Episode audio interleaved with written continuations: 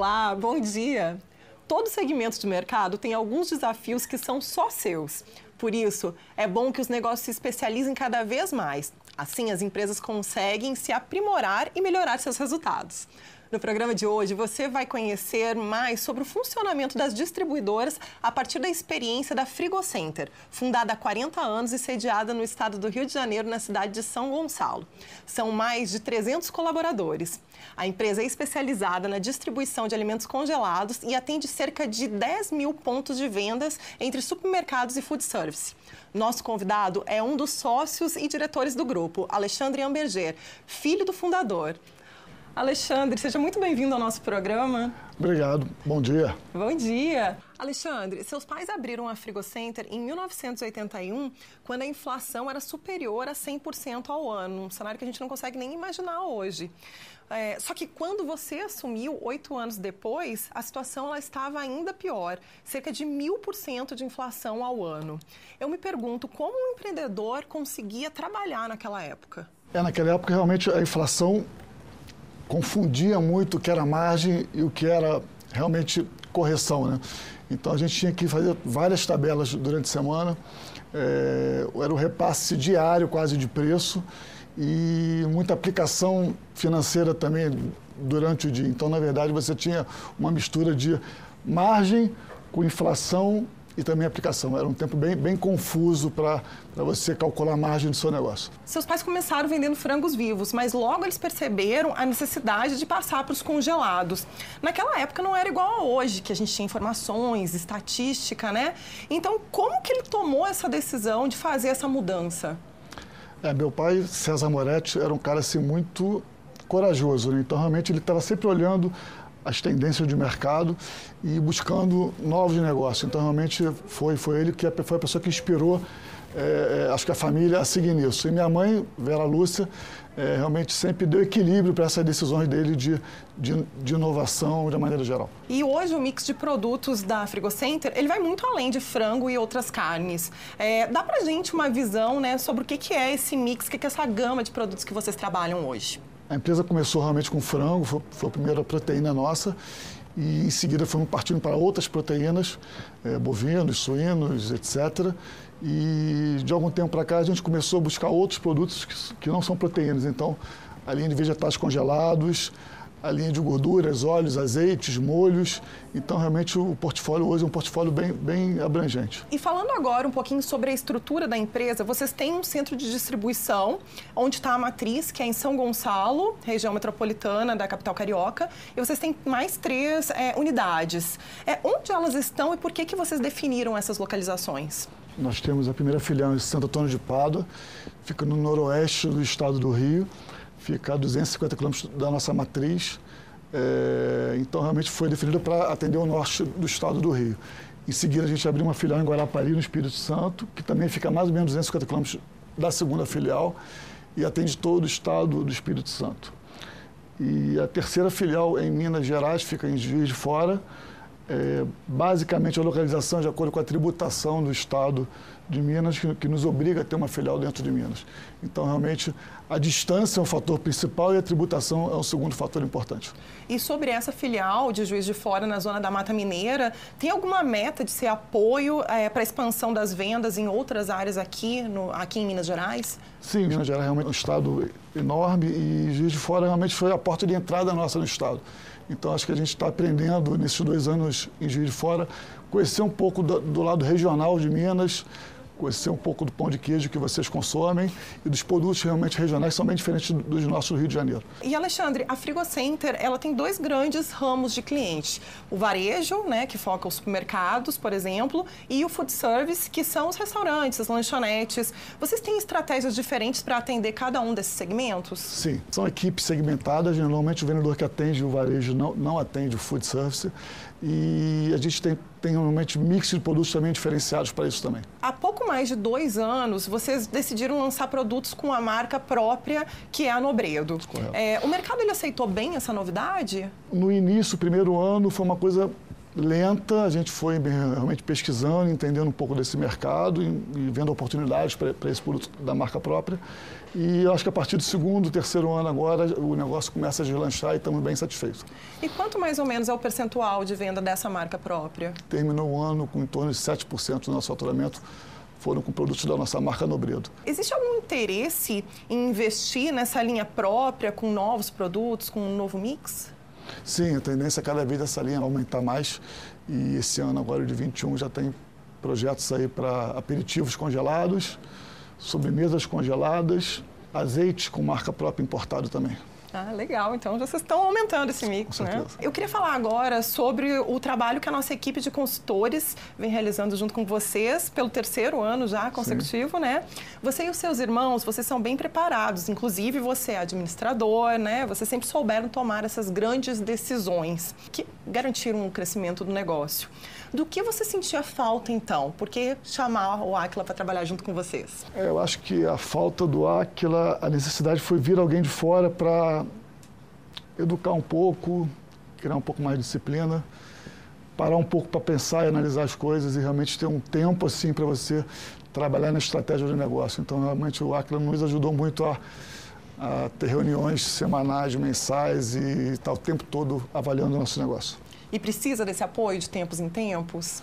Sim, cara, a gente está três anos seguidos aí, agora em março faz três anos, e realmente a gente está cada vez buscando novos projetos, novos departamentos que precisam de, de melhorias, então realmente está sendo bem interessante. E é bom quando os gestores têm a mente aberta, como você e os seus irmãos, porque às vezes até os métodos que vêm dando certo, eles precisam de alguns ajustes. E no que diz respeito ao orçamento, é, como que vocês trabalharam isso? Sim, é sempre bom a gente estar é, aberto a mudanças. A questão do orçamento para a gente realmente está sendo um desafio ter limite de gastos e está tendo acompanhamento diário de despesas. Então, realmente, uma nova fase da gente se educar com relação ao orçamento. Vocês mudaram a forma com que vocês trabalhavam o orçamento? É, a gente, na verdade, esse ano está conseguindo, eu acho que, acompanhar o orçamento diariamente, ter limite realmente de gasto e está sendo bem interessante. E eu vejo muito nas empresas que às vezes elas têm um orçamento, mas que não necessariamente ele é cumprido, né? Sim, sim. Realmente fazer o orçamento eu acho que é o mais fácil.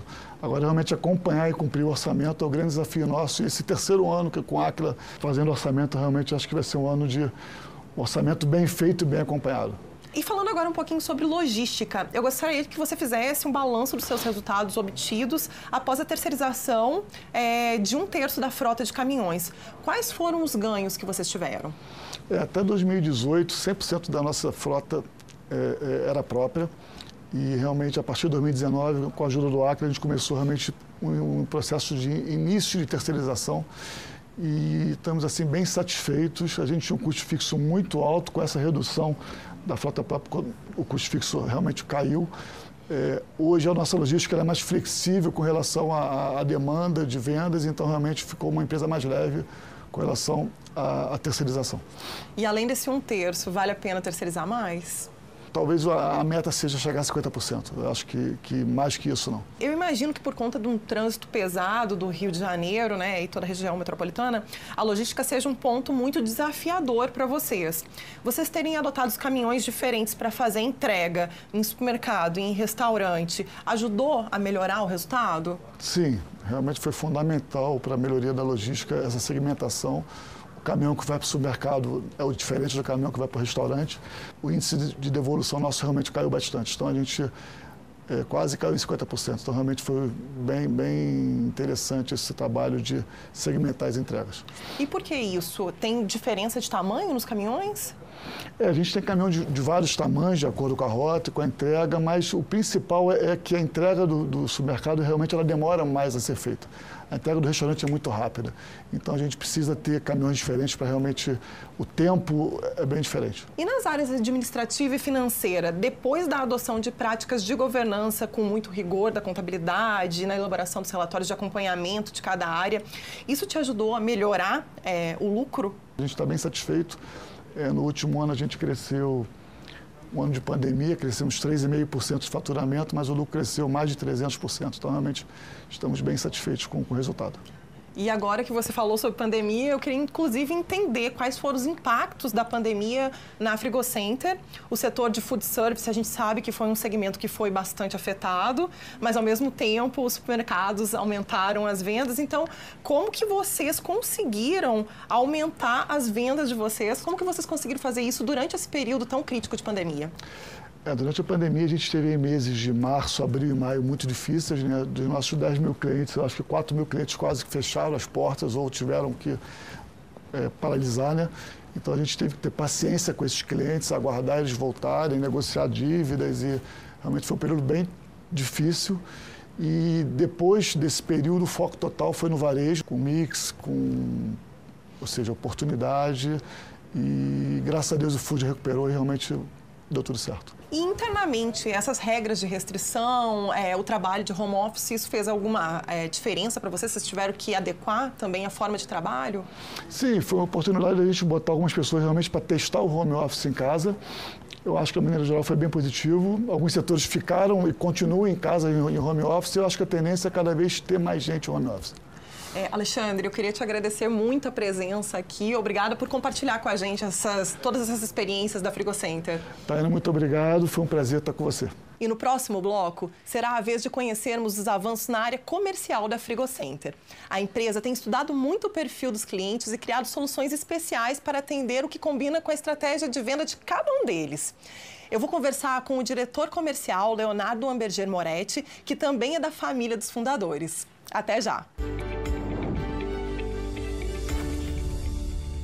O Aquila é uma empresa internacional de origem brasileira especializada em gestão por resultados.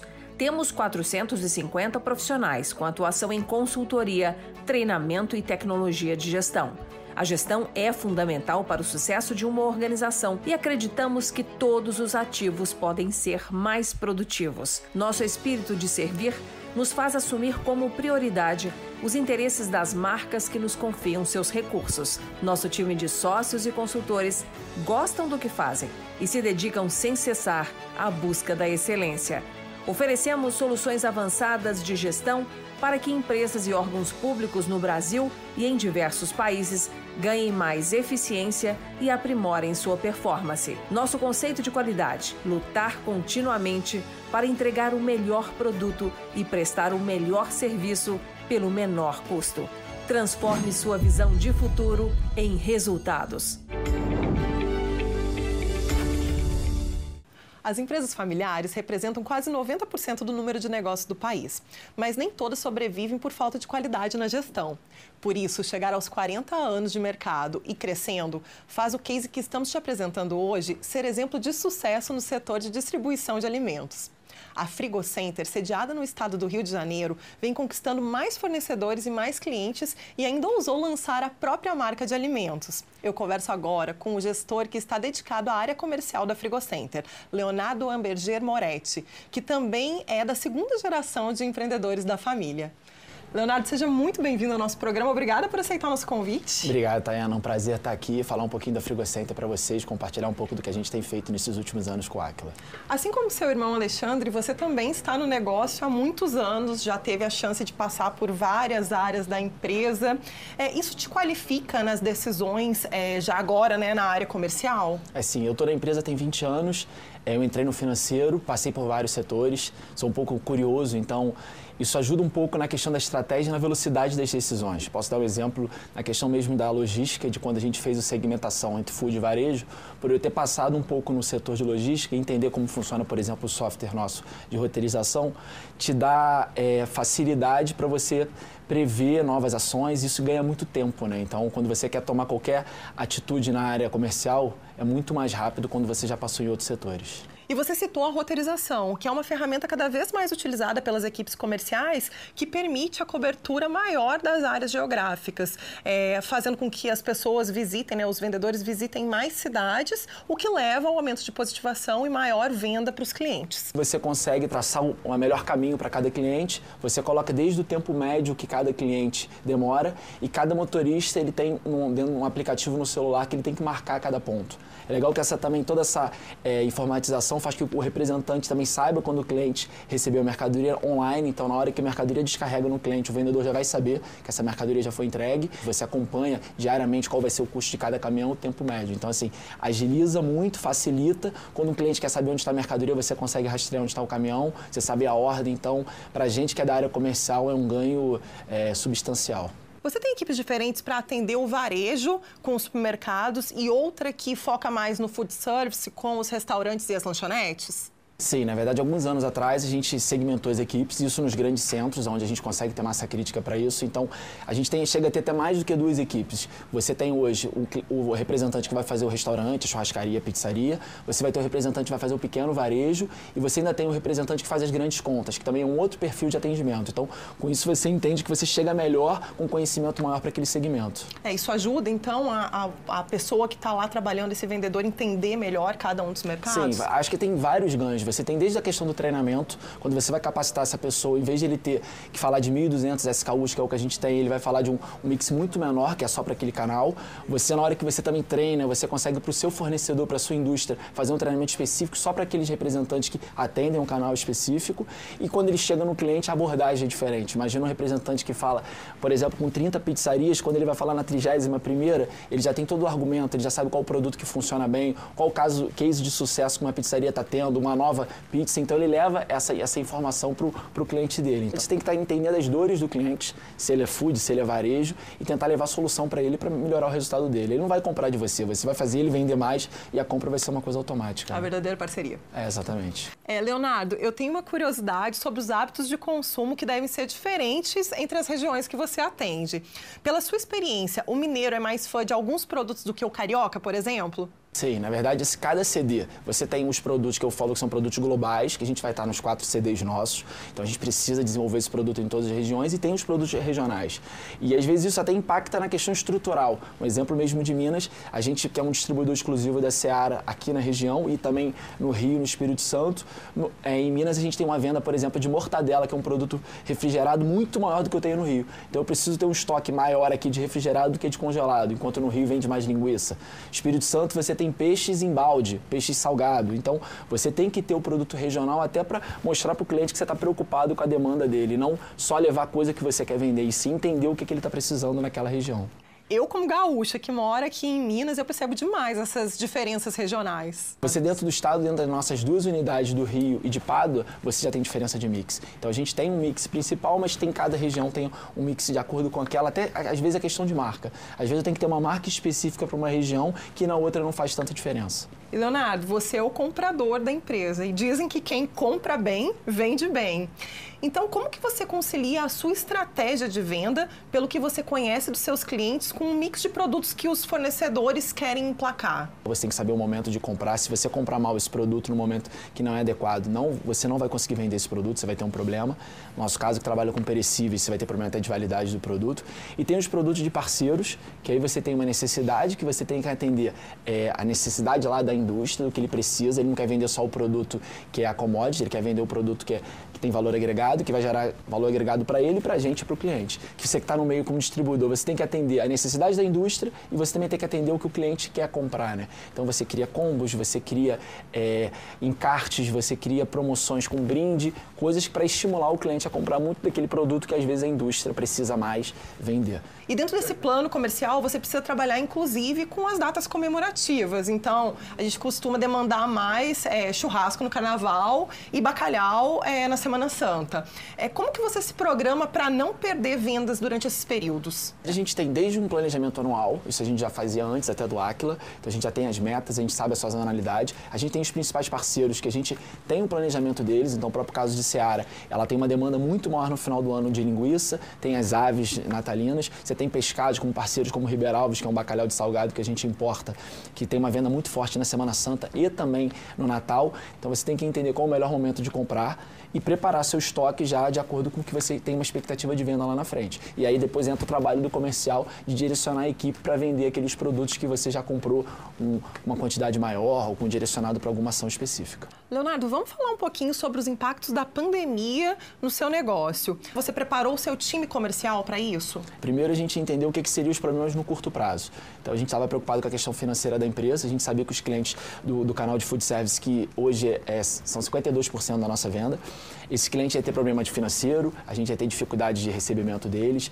Então a gente criou desde políticas de setor, com o setor de cobrança, de é, receber sem juros, para poder estimular que ele pague a gente e fique em dia. E a gente começou a estruturar a equipe. Então eu tinha representante, como a gente tem segmentado, que faz food service numa região como o centro do Rio, que a demanda caiu drasticamente. O que, que a gente fez com essa pessoa? A gente realocou ele numa região e liberou ele para começar a fazer autosserviço. Então fazer o seu mercado que a gente estava sem, sem atender. Então a gente levantou a listagem de clientes que a gente não estava fazendo do canal que mais crescia e começamos a fortalecer esse canal. Isso a gente fez no, no primeiro momento para aquela questão de emergência. E a gente, nesse mesmo momento a gente percebeu que teria uma mudança e uma oportunidade. O que é oportunidade? Muitos dos nossos concorrentes vivem só do food service. Então você imagina que essa empresa que só vivia do food service, a tendência nos, nos meses ela que ela poderia até ter um problema financeiro até fechar. Então a gente sabia que se a gente se preparasse naquele momento, quando acabasse a pandemia, a gente poderia estar mais forte. E aí foram várias, várias ações que, graças a Deus, fez com que a gente batesse recorde de venda, mesmo no, no ano passado, que foi um ano difícil. Inclusive, uma frase que o nosso presidente Raimundo Godoy sempre fala é que nos períodos de crise nem todo mundo perde e nos períodos de bonança nem todo mundo ganha. E, Leonardo, os nossos consultores, eles têm trabalhado intensamente com vocês para desenhar estratégias comerciais cada dia mais personalizadas e dinâmicas para cada momento do mercado. O segredo para acertar é muita pesquisa e muita análise? É, eu acho que assim, você precisa tentar escutar mais. Eu acho que uma das, um dos maiores acertos nossos foi começar a fazer pesquisa com os clientes, pesquisa com a nossa força de vendas. Às vezes a gente, uma empresa ter 40 anos, a gente tem um pouco de arrogância de achar que a gente já sabe tudo. Então, muito do que a gente fez durante a pandemia foi porque a gente escutou a equipe, escutou os clientes, fizemos um estudo até dos concorrentes, entendemos, fizemos uma análise de SWOT para entender o que, que um concorrente faz que a gente não faz, por que eles fazem, qual que seria a dificuldade de a gente gente implantar e quais são os nossos diferenciais em relação a eles. Então, quando a gente separa e começa a fazer essa análise e entender esse mercado, você com certeza você tem como seu, suas ações serem muito mais corretas. E foi essa escuta mais atenta que fez surgir a venda fracionada? Na verdade, foi uma demanda que já existia, é, a, gente, a gente evitava porque a gente sabe que tem um custo alto, não é simples, você envolve vários setores da empresa, mas quando você escuta de um cliente que ele tem um mix enorme com você, mas ele não compra determinados produtos porque a sua caixa é muito grande, ele consegue comprar, às vezes de um concorrente que é muito forte também, você fala, cara, eu tenho que me preparar para atender esse cliente. Porque o nosso objetivo é atender o cliente, quem paga a conta é ele. E a gente conseguiu fazer isso e com certeza acho que ter escutado os clientes junto com a Aquila, com as pesquisas, com as entrevistas, fez com que a gente tivesse bastante informação e o resultado hoje que está tá claro que valeu a pena. O consultor Rodrigo Neves, que coordena a equipe do projeto Aquila junto com vocês na Frigocenter, me contou que vocês adotaram a estratégia de território para vender mais, dividindo o estado do Rio em microrregiões. Como que funciona isso? É, na verdade, a gente sempre deixou na mão do coordenador a questão de montar o time ideal para cada região. E aí, quando você coloca aquilo no mapa, você começa a perceber que algumas regiões você tem um trabalho excelente e outras ruins. Às vezes também você tem um erro que você tem uma cidade que você vende muito, mas não porque você tem um trabalho de capilaridade tão importante, que é o nosso trabalho. A gente é distribuidor, a gente tem que fazer distribuição numérica. Mas às vezes você tem um representante que tem três, quatro clientes, que a gente tem uma participação muito grande, faz com que aquela cidade você tenha um número ótimo e você acha que seu trabalho está tá excelente. E na verdade você não está fazendo, que é o nosso principal, que é a distribuição.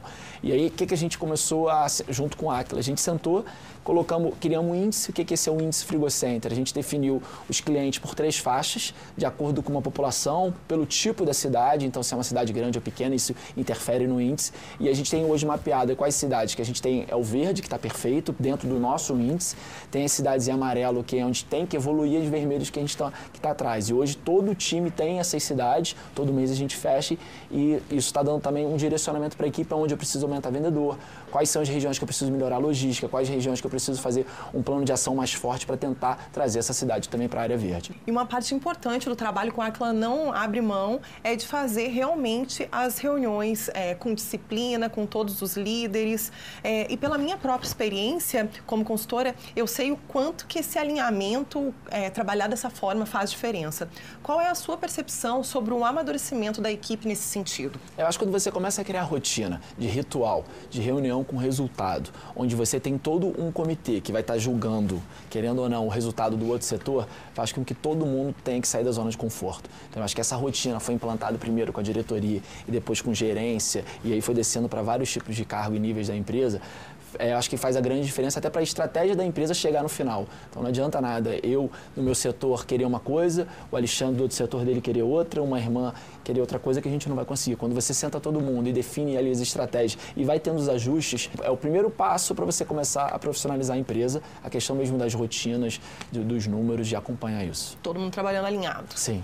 É, e logo no começo da consultoria, quando foi feito o diagnóstico do nível de gestão da equipe, quase toda a empresa se estava, né, se apresentava na faixa branca.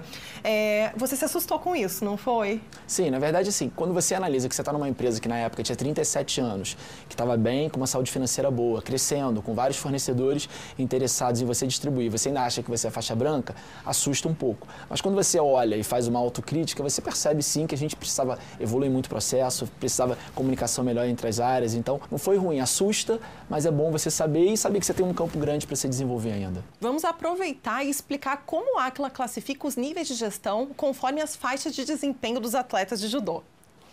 A faixa branca é o primeiro nível, quando criamos a base da gestão focada em resultados.